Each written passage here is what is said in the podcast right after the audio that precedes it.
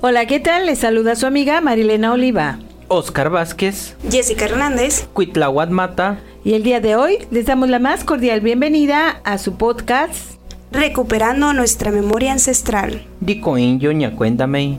Comenzamos. Buenas tardes, una vez más aquí con ustedes en el programa Recuperando nuestra memoria ancestral. ¿Saben qué amigos? Hoy le- les tenemos un gran tema sobre la cultura olmeca, una de las culturas ancestrales mayores. Soy su servidor, Arturo Cuitláhuac Mata, y mis compañeros son... Jessica Hernández, Oscar Vázquez. Y María Elena Oliva y es un gusto saludarlos a todos ustedes el día de hoy. Este tema de la cultura olmeca es uno de los más desconocidos, pero al mismo tiempo se sabe que es una cultura madre de todas las demás culturas de Mesoamérica.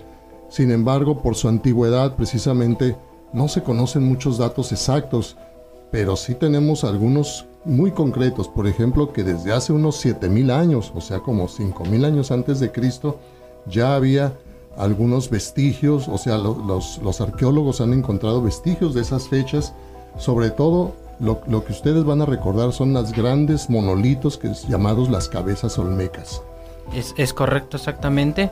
Este se cuentan ahorita con 17 ejemplares, eh, 10 de San Lorenzo, 4 eh, de la Venda y los restos de tres zapotes.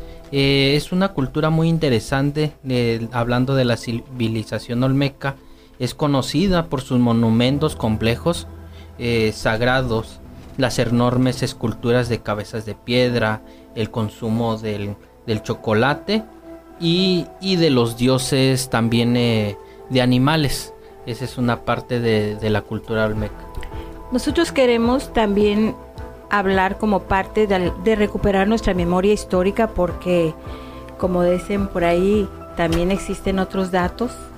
Y es muy importante saber que nuestras civilizaciones eh, también tuvieron grande esplendor, como lo fue la cultura egipcia, la cultura de la China, la cultura de la India.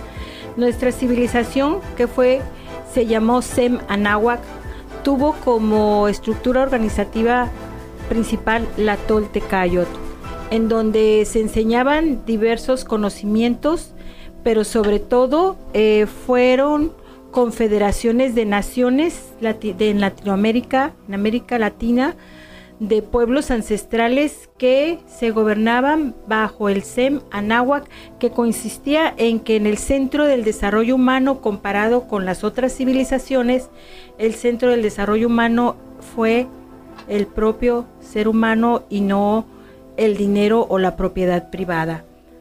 También les quiero comentar que tuvimos un sistema público por más de 3.000 años, un sistema público educativo donde se aprendían muchos conocimientos que más adelante les voy a compartir. ahorita este, eh, pues con lo que comentaba la profesora, también en la había trueque entre ellos, ¿no? No existía la moneda en ese entonces. Una forma de hacer el trueque, o qué es el trueque, es intercambiar este productos, por ejemplo, el maíz, el frijol, por otras cosas que no- tú necesitaras, que tú tuvieras en tu casa, por ejemplo, un petate, ah, cultivo. Esa era una forma de intercambiar entre ellos para comercializar.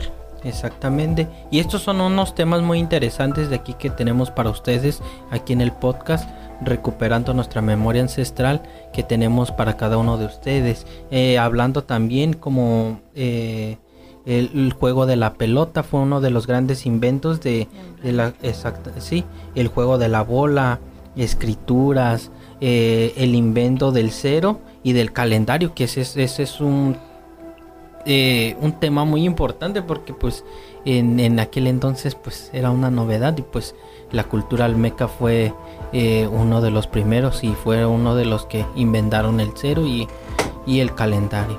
Se sabe que esta cultura olmeca fue una civilización que se desarrolló durante el periodo preclásico de Mesoamérica.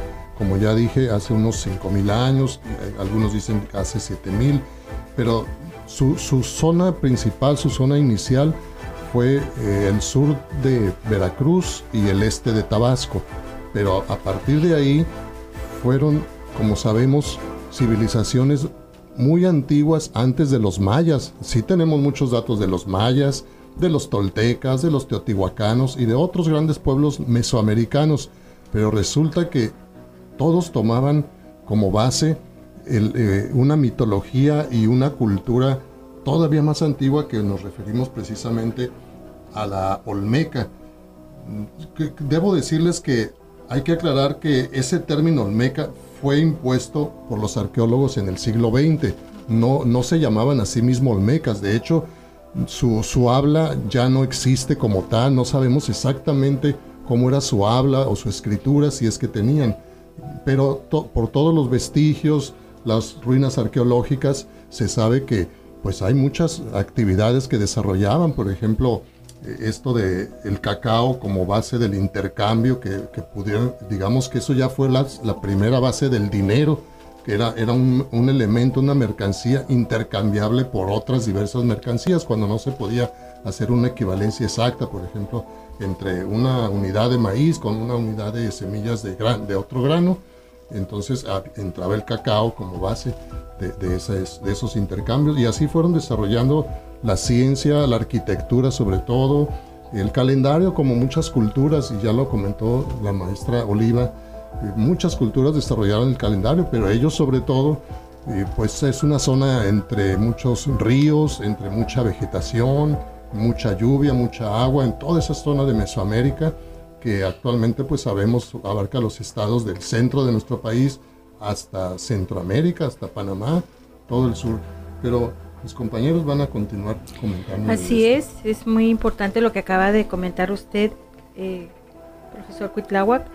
Nosotros podemos sentirnos orgullosos de provenir de pueblos ancestrales del Sem Anáhuac, porque fueron pueblos que conocieron la cuenta y tuvieron conocimiento de la bóveda, bóveda celeste. Sabían los tiempos de la lluvia, cuando eran buenos tiempos para la siembra.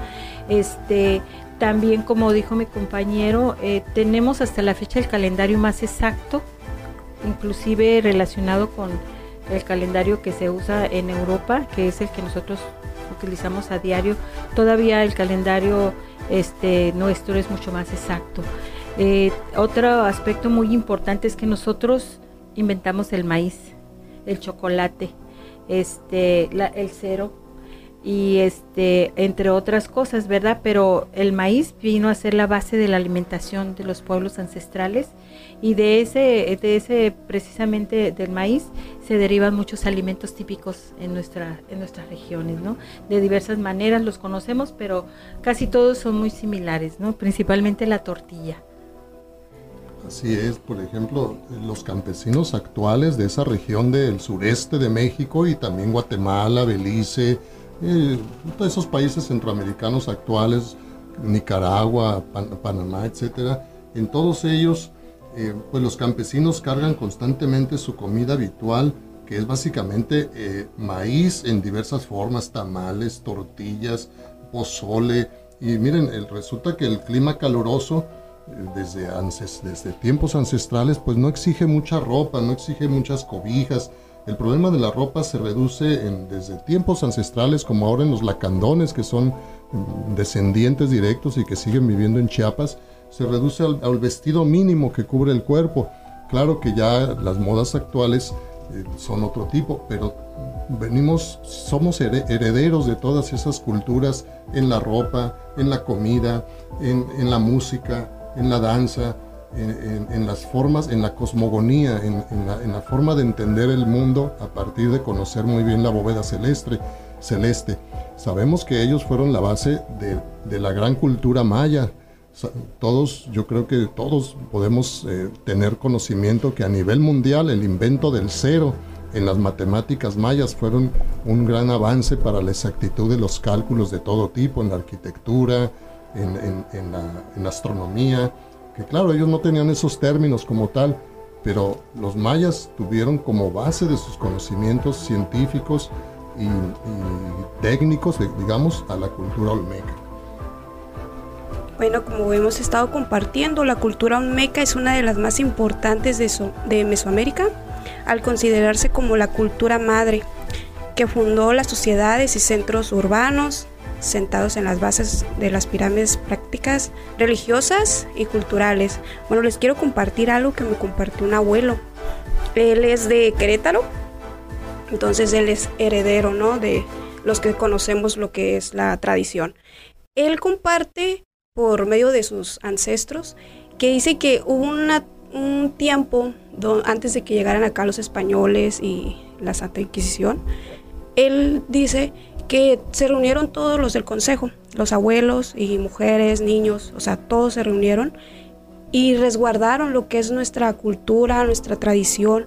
¿Cómo la resguardaron? Pues entonces se mandó a ciertos puntos, ¿no? Que se fueran a los más alejado que viene siendo los ahora sí que los en los cerros o los la selva donde se asentan, ¿no? Estas estas raíces ¿Para qué? Para que se pudiera resguardar y así los conquistadores no nos quitaran lo que era nuestra esencia. Se resguarda esto, por ejemplo, en, en la arte, por ejemplo, aquellas personitas que hacen sus aretes, ahí está lo que nos dejaron nuestros abuelos, en la música, en la danza, en nuestros alimentos.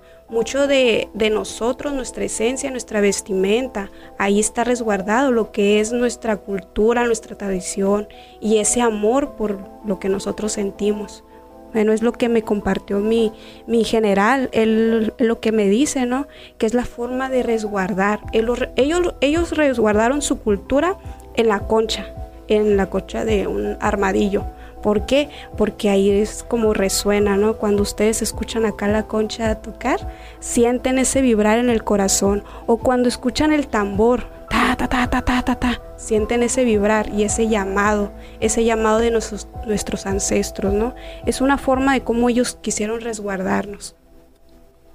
Eh, algún dato también muy, muy interesante de por qué se extinguieron los, la civilización olmeca se piensa que la civilización olmeca desapareció debido a, las rivalidades y enfrentamientos violentos con otros pueblos, por eso ese tipo de, situaciones que fue eh, una de las causas de la destrucción de las ciudades, así como poco a poco los olmecas eh, vivieron un proceso de migración hacia diferentes lugares que culminaron con el abandono total de sus ciudades. Esa es una parte muy interesante, por eso se extinguió la, parte eh, de la civilización olmeca. Pero todo, todas esas enseñanzas se viene transmitiendo de mediante las generaciones, mediante toda esa parte. Todo eso se va transmitiendo mediante el oficio como lo acaba de mencionar este eh, en sus artesanías en su música toda esa parte por eso no, no, se pierde todavía se sigue y se sigue por eso en este caso por eso eh, retomamos lo que viene siendo nuestra memoria ancestral como en este caso venimos aquí a transmitirle un poco de, de la cultura Así es, muy interesante toda esta información, ¿verdad? Que no la encontramos así tan fácilmente. Yo les quiero platicar también en este contexto que precisamente el abuelo Cuauhtémoc, que fue, que cariñosamente así le llamamos, porque nos sigue representando a través de los pueblos ancestrales, él dio el llamado ya con la amenaza de la llegada de los españoles que ya estaban aquí cometiendo atrocidades en nuestras principales ciudades, él dio el último llamado donde dijo que debíamos preservar nuestras enseñanzas y nuestra sabiduría ancestral y huir a las montañas y en allá nosotros transmitir de los abuelos a los padres, de los padres a los hijos esta sabiduría ancestral. La manera en que nuestro pueblo con la barbarie que trajo que trajeron los españoles eh, nuestro pueblo la, la vistió de un sincretismo tal que se encuentra precisamente expresada en nuestras artes, en nuestra música, en nuestra danza, en nuestra forma de, curar, en nuestra forma de comunicarnos con nuestro prójimo. Y eso ha sido la base para decir que somos de de la única cultura ancestral que tiene rostro propio y corazón verdadero. Nosotros eh, podemos decir con mucho orgullo que fuimos una de las civilizaciones que procuró el bienestar general de toda su población, que tuvo una estructura organizativa en donde se, realizaban asambleas, donde participaban la mayoría, eh, nuestros pueblos ancestrales mandataban y los diferentes este, SEM de la náhuatl obedecían, mandaban obedeciendo. Eso fue una forma de democracia participativa que no se tuvo en otras civilizaciones más que la nuestra y que fue con ello posible tener un nivel de vida para todos sus ciudadanos de aquel entonces. Por eso nosotros somos un país con una riqueza cultural enorme, porque 3.000 años de educación pública eh, y obligatoria en donde en unas escuelas se enseñaban las artes, en otras se enseñaba la administración de Estado y en otras se enseñaba el arte de la guerra como una forma de mejorar como, como ser humano, no para enfrentarme con el otro, sino tener una lucha interna de cómo ser mejor, porque el centro del desarrollo también era cuidar a la comunidad y cuidar de todos.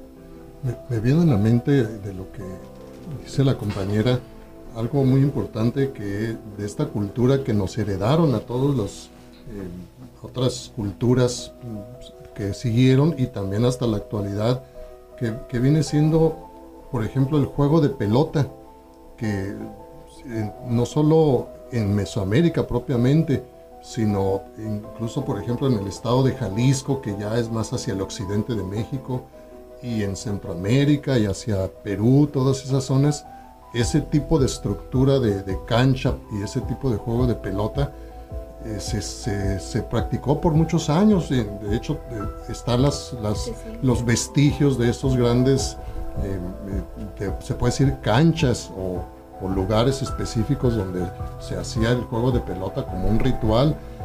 por ejemplo, específicamente en cerca de, cerca de Tequila, Jalisco, eh, que ya es rumbo a Puerto Vallarta, hay un gran, una gran cancha, por llamarle cancha, ¿verdad?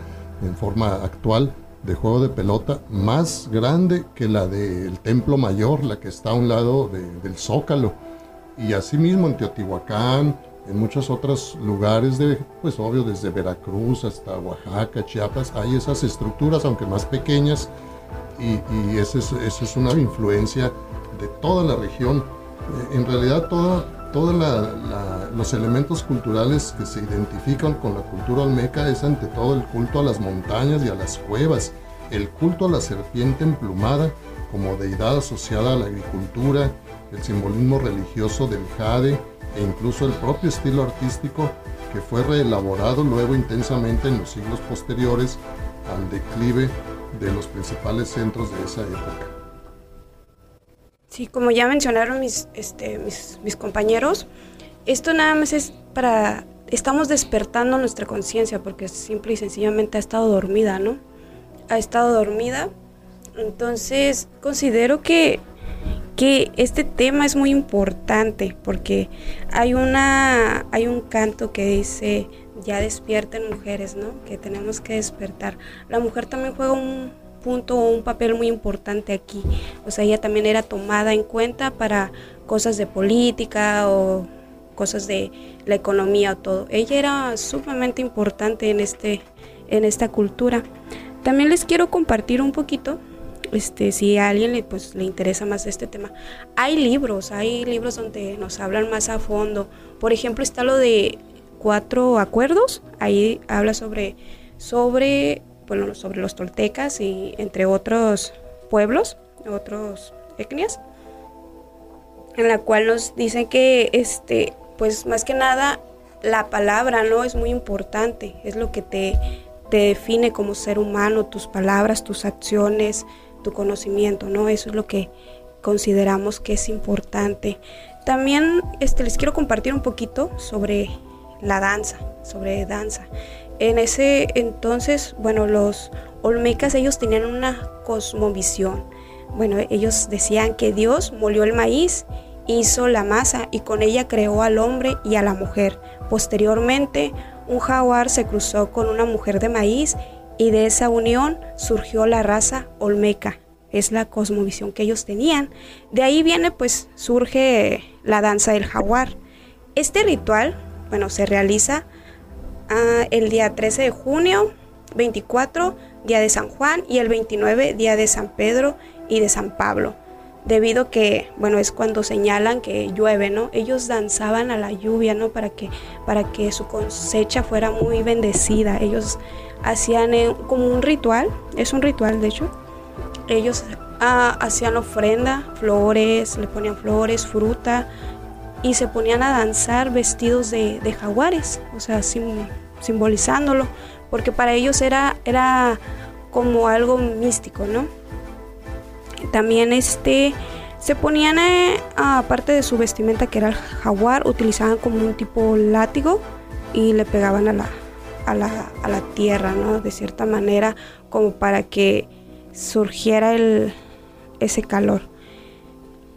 Tenemos, tenemos también algo muy interesante en relación a la lengua, a, los, a la lingüística de, de esos pueblos que influyó eh, obviamente en, la cultura maya, pero también en la actual mixteca, en la, actual lengua mixteca.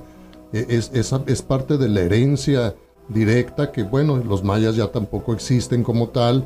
Pues, también hubo una, algún problema ahí de que desaparición de la cultura maya eh, repentinamente. Y, pues muchos años después, en el siglo XX, se descubrió su escritura, se, pudo traducir sus, números, pero lo que subsiste en, Chiapas, en Oaxaca, en, esos estados del sureste, es la, cultura y la lengua mixteca, de la cual nuestro compañero Oscar nos va a platicar mucho, igual de otros temas. Exactamente.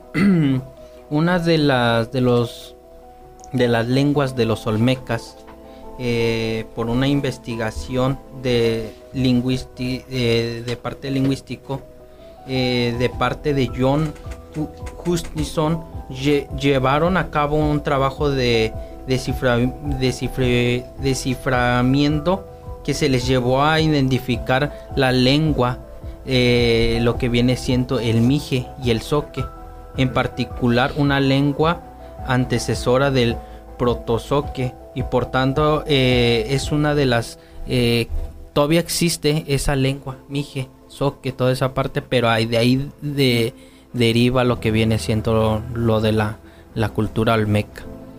Así es en nuestro país existen reconocidas 68 idiomas eh, la mayoría de ellos tienen escritura de nuestros pueblos ancestrales precisamente en esta ciudad donde radicamos se reconocen 52 idiomas de pueblos ancestrales, de, nativos y pueblos ancestrales migrantes que, han llegado a este lugar y también los humanos, ¿verdad? Que tenemos.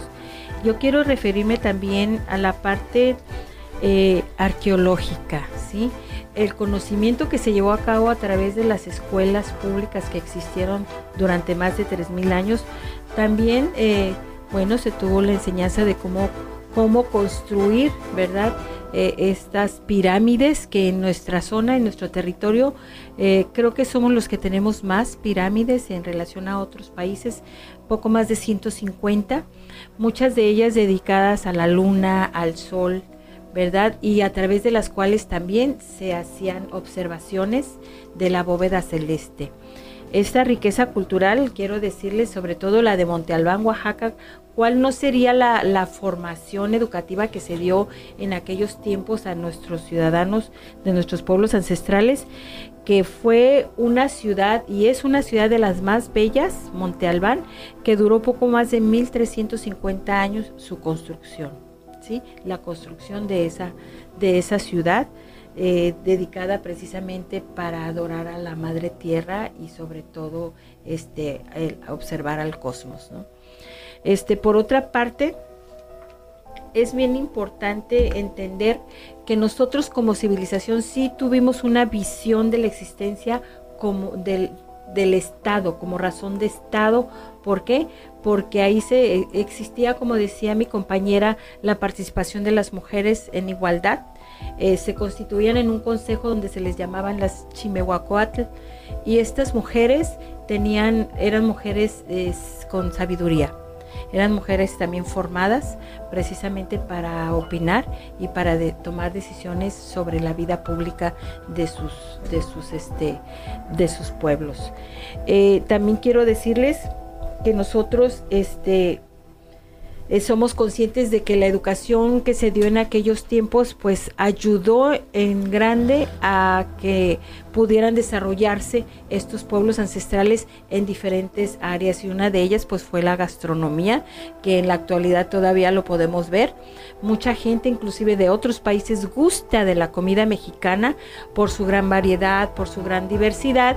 Y bueno yo quiero hablarles un poquito más adelante de esos ricos platillos que se pueden disfrutar en nuestra ciudad eh, también como como dato eh, el significado del nombre de la cultura olmeca deriva también de, la lengua náhuatl y significa habitante del país del hule.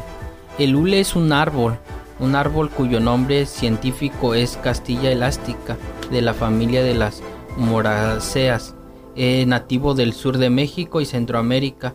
Era muy valorado este árbol por los antepasados por los diversos usos que le daban a su resina, ya sea mediante medicinal, todo o curativo. Por eso era muy valorado también.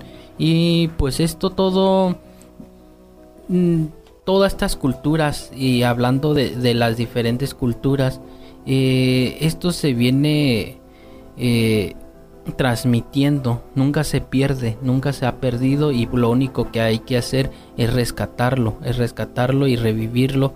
Por eso es, es muy interesante, por eso un poco hablando de esto, quisiera compartirles un poco en, en la lengua, en la lengua mixteca, de que y posteriormente se lo puedo traducir al español para que tengan un poquito de conocimiento.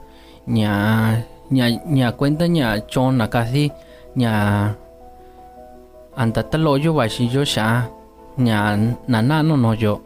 Casa chica na ña casi yo bashi cuando sha ñucha porque esa nana ña cuenta ña chon casi ña chon ña casa billo sí sí ña cuenta ña yo ña cuenta naturaleza ña cuenta ña gastronomía tu nana ña cuenta ña tibillo ña cuenta bico ña cuenta ña inga cho ña cuenta ña kabai ñucha kabai y ña kana casa ña nandikania ña ka kan divitla ña cuenta podcast yo. Interesante na na tanto ellos ah eh, les acabo de mencionar un poco de la lengua mixteca esa es una lengua que nos han transmitido nuestros antepasados, nuestros abuelos, nuestros eh, abuelos a, nuestro padre, nuestros padres a, nosotros. Por eso eh, nos vienen enseñando el respeto, el respeto también a, de nuestra naturaleza, eh, también enseñado a nuestra gastronomía, música, danza, artesanía, toda esa parte. Por eso esta eh, esta plática del podcast es muy muy interesante y por eso se los venimos aquí a, a, a, comentar un poco de lo que viene siendo recuperando nuestra memoria ancestral. Muy interesante y muy bonito, ¿no? Este, sobre todo, gracias por compartirnos unas palabras en su lengua materna. Es algo muy, muy bonito. Este, también quisiera este, compartir un poco sobre la medicina ancestral. Sobre la medicina ancestral, bueno, en aquella época existía y bueno, y aún existe los chamanes, ¿no? Eh, así se le llamaba, o sacerdote, la persona que, que cuidaba de la salud de, de, los, de nuestros pueblos, ¿no? Ellos lo que decían es que nosotros tomáramos baños de sol cuando nos sintiéramos tristes o nos daban ciertas hierbas, ¿no? Para cuidar aquella, aquella tristeza, ¿no? Entonces, no, había infinidad de, de cosas que nos transmitían nuestros, nuestros ancestros y pues está súper padre este tema, ¿no? Le seguiremos este, platicando después, de mi parte es todo. bueno, pues yo nada más los voy a invitar a que parte de los platillos de esta rica comida que tenemos precisamente en nuestros pueblos ancestrales, pues es el mole, ¿verdad? Es el mole oaxaqueño, que también lo podemos ver en Tabasco, en Veracruz, en muchas partes del país en su propio estilo, ¿no? A través, por ejemplo, el pollo en mole con arroz rojo o el mole poblano, en fin, gran diversidad de alimentos que tenemos precisamente heredados de nuestras culturas ancestrales. Y bueno, de mi parte, este me despido. Soy Marilena Oliva y esto fue la, Nuestros Pueblos Ancestrales, un episodio más. Mata se despide de ustedes. Jessica Hernández se despide, hasta luego. Esto fue recuperando nuestra memoria ancestral, fue un, un gran honor compartirle todas estas experiencias con cada uno de ustedes en este podcast para que sigan con las más transmisiones que vamos a seguir más adelante. Muchísimas gracias, que tengan un bonito día. Y nos vemos hasta la próxima. Gracias por acompañarnos en un episodio más. Recuperando nuestra memoria ancestral. Dico inyo ñanakadi ñacuendamei